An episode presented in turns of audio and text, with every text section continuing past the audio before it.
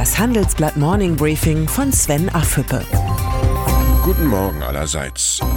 Heute ist Freitag, der 22. Februar. Und das sind heute unsere Themen. Vorfahrt für Bildung, Kurzarbeit in Deutschland, Trump gefährdet die Autoindustrie.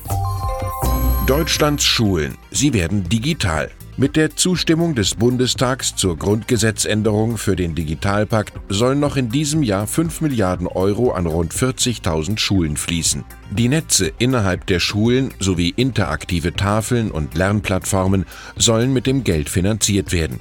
Diese Investitionen sind die Voraussetzung für die Zukunftsfähigkeit des Landes. Es gibt nur eins, was auf Dauer teurer ist als Bildung, keine Bildung, wusste schon John F. Kennedy. Ich bin davon überzeugt, dass der Staat noch viel mehr in Weiterbildung investieren muss. Wenn Deutschland die digitale Transformation ohne große soziale Verwerfungen meistern will, ist eine Qualifizierungsoffensive nötig. Ein sinnvoller Ansatz ist die Einführung eines Steuerbonus für Weiterbildung. Der Staat sollte nicht nur Geld für die digitale Infrastruktur ausgeben, sondern auch Investitionen in den Köpfen der Arbeitnehmer fördern. Unternehmen, die ihre Mitarbeiter für die digitale Zukunft qualifizieren, sollten steuerlich entlastet werden, beispielsweise über eine Steuergutschrift. Ein solcher Steuerbonus hat viele Vorteile. Die Firmen investieren mehr in Weiterbildung, die Angst der Arbeitnehmer vor einem möglichen Jobverlust sinkt und die Unternehmen werden wettbewerbsfähiger. Weder Union noch SPD können sich einer solchen Entlastung der Wirtschaft verwehren. Mehr dazu lesen Sie in meinem Leitartikel Vorfahrt für Weiterbildung. Trotz niedriger Arbeitslosigkeit und Rekordbeschäftigung, Arbeitsminister Hubertus Heil blickt mit Sorge in die Zukunft. Grund? Der Handelskonflikt mit den Vereinigten Staaten und der britische EU-Austritt. Kurzarbeit könne mit den konjunkturellen Folgen des Brexits schneller passieren, als viele denken, warnt Heil im Interview mit dem Handelsblatt. Bisher sind das nur vage Prognosen, doch die rosigen Zeiten auf dem deutschen Arbeitsmarkt könnten bald vorbei sein. Deutschlands Familienunternehmen sind weiter Weltspitze. Volkswagen, BMW, die Schwarzgruppe und Bosch.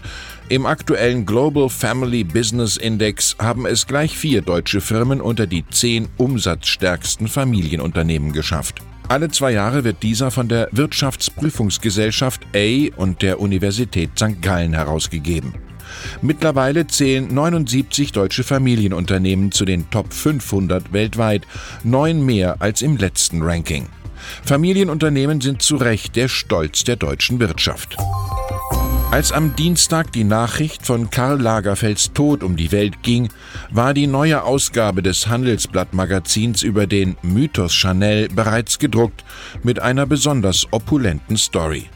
Über Nacht wurde sie von der Hommage an Chanel zum Nachruf für den 85-Jährigen. Zeuge von Lagerfelds letztem großen Auftritt im Dienste des Pariser Modehauses wurde unser Reporterteam im Dezember in New York. Mein Kollege Thomas Thuma war dabei. Dank seiner verschwenderischen Kreativität ist Lagerfeld unsterblich geworden.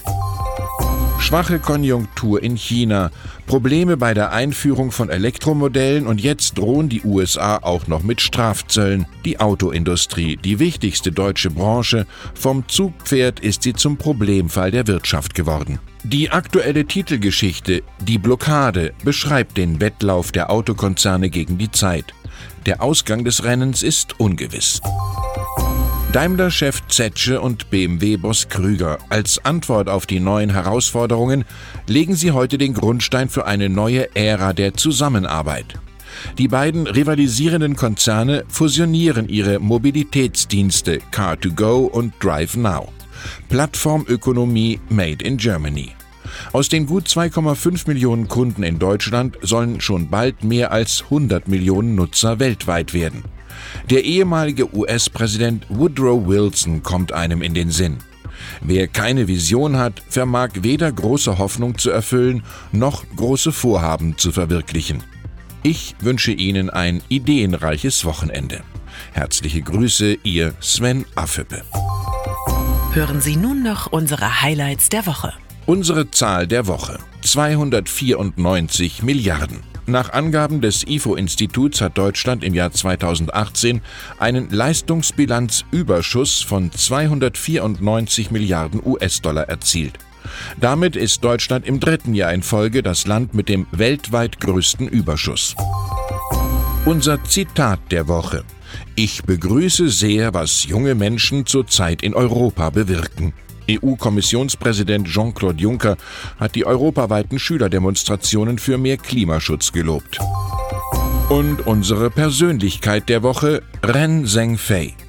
Der einst sehr zurückhaltende Huawei-Gründer attackiert die USA medial und fühlt sich missverstanden. Die Festnahme seiner Tochter sei politisch motiviert, sagt Ren Zhengfei, und Amerika kann uns unter keinen Umständen vernichten.